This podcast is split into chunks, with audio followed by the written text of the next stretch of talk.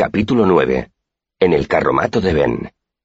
Avency fue el primer arcanista que conocí, una figura extraña y emocionante para un niño tan pequeño como yo. Dominaba todas las ciencias, botánica, astronomía, psicología, anatomía, alquimia, geología, química.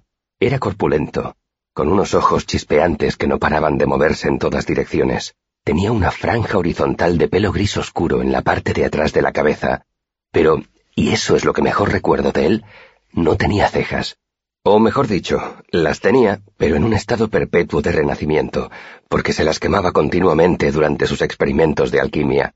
Esa peculiaridad le daba un aire de sorpresa y burla. Hablaba con dulzura, reía a menudo y nunca ejercitaba su ingenio a costa de los demás. Maldecía como un marinero borracho con una pierna rota, pero solo a sus asnos. Los animales se llamaban Alfa y Beta, y Avency les daba zanahorias y terrones de azúcar cuando creía que nadie lo veía. La química era su disciplina favorita, y mi padre aseguraba que jamás había conocido a nadie que manejara mejor el alambique. Cuando Avency solo llevaba un par de días en la troupe, yo ya tenía por costumbre viajar en su carromato. Le hacía preguntas y él me las contestaba. Luego él me pedía que le cantara canciones, y yo las tocaba con un laúd que había tomado prestado del carromato de mi padre. De vez en cuando incluso cantaba.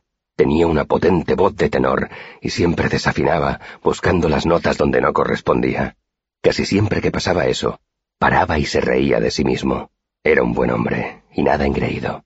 Un día, poco después de conocerlo, le pregunté a Avency qué se sentía cuando se era un arcanista. Me miró atentamente, ¿Conoces algún arcanista? preguntó. Una vez pagamos a uno que encontramos en el camino para que nos arreglara un eje roto. Hice una pausa para pensar. Se dirigía al interior con una caravana de pescado. Avency hizo un ademán de desdén. No, no, chico. Me refiero a un arcanista de verdad, y no a un pobre hechicero de tres al cuarto que se gana la vida por las rutas de las caravanas tratando de impedir que la carne se pudra. ¿Qué diferencia hay? Pregunté intuyendo que eso era lo que se esperaba de mí. Bueno, repuso él, me llevaría tiempo explicártelo. Tengo todo el tiempo del mundo. Avency me miró como evaluándome. Yo estaba esperando esa mirada. Era la clase de mirada que decía, hablas como si fueras mayor de lo que aparentas. Confiaba en que lo asumiera deprisa. Resulta tedioso que te hablen como si fueras un niño, aunque lo seas. Avency respiró hondo. El que uno sepa hacer un par de trucos no significa que sea un arcanista. Hay gente que sabe arreglar un hueso roto o leer víntico éldico. Quizá hasta practiquen un poco de simpatía, pero... ¿Simpatía? Le interrumpí con todo el respeto de que fui capaz. Supongo que tú lo llamas magia, dijo Avency de mala gana. Pero en realidad no lo es. Se encogió de hombros y continuó. Pero aunque practiques la simpatía, eso no te convierte en arcanista. Un verdadero arcanista es el que ha estudiado el arcano en la universidad. Cuando mencionó el arcano, se me ocurrieron una docena de preguntas más. Quizá pienses que no son muchas, pero si las añades a las cincuenta preguntas que yo llevaba conmigo a todas partes, comprenderás que estaba a punto de explotar. Hice un gran esfuerzo para permanecer callado, porque quería que Avency continuara él solo. Avency, sin embargo, se percató de mi reacción. Veo que has oído hablar del arcano, ¿no? Parecía hacerle gracia. A ver, explícame lo que te han contado. Ese pequeño apunte era la única excusa que yo necesitaba.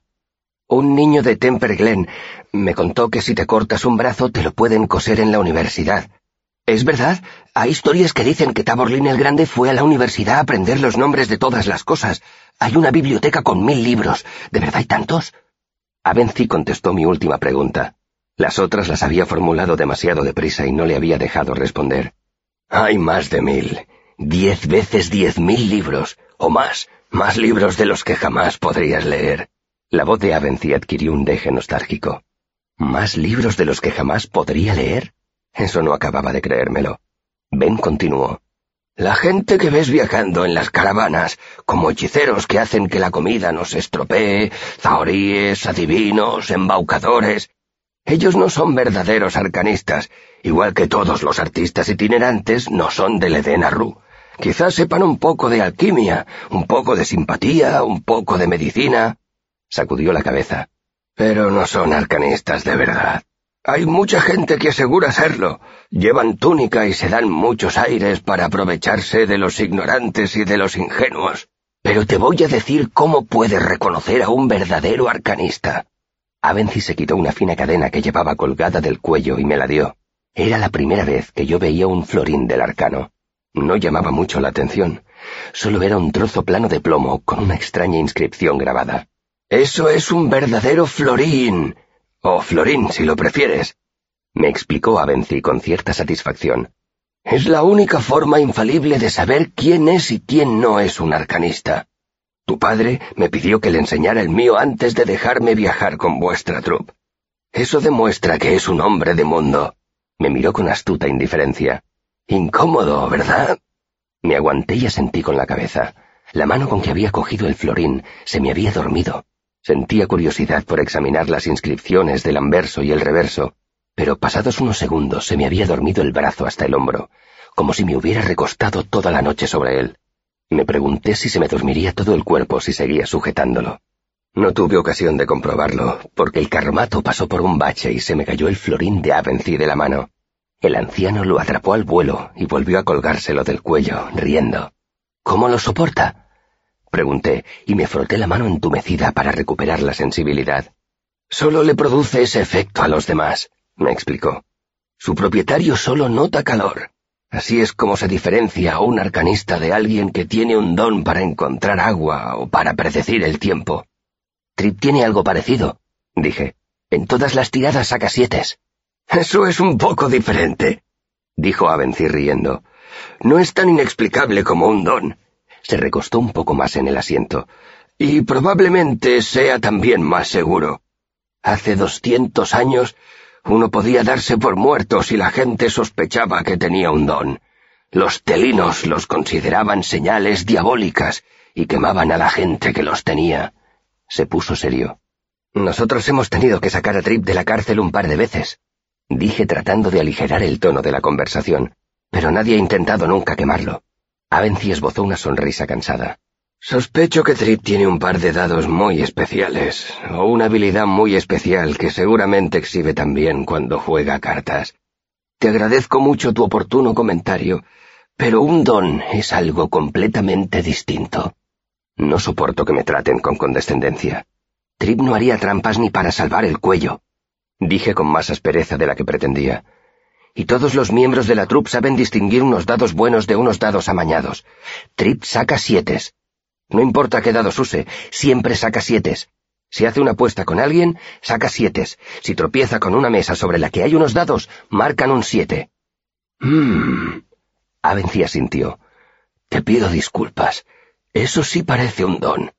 Me gustaría verlo. Asentí. Coja sus propios dados. Hace años que no le dejamos jugar. Entonces se me ocurrió una cosa. Quizá ya no funcione. Avency se encogió de hombros. Los dones no desaparecen así como así. Cuando vivía en Staub, conocí a un joven que tenía un don. Era excepcional con las plantas. La sonrisa de Avency se esfumó mientras el anciano contemplaba algo que yo no podía ver. Sus tomates estaban rojos cuando las tomateras de todos los demás todavía estaban creciendo. Sus calabazas eran más grandes y más dulces. Sus uvas, nada más prensarlas y embotellarlas, enseguida se convertían en vino. Se quedó callado con la mirada perdida. ¿Lo quemaron?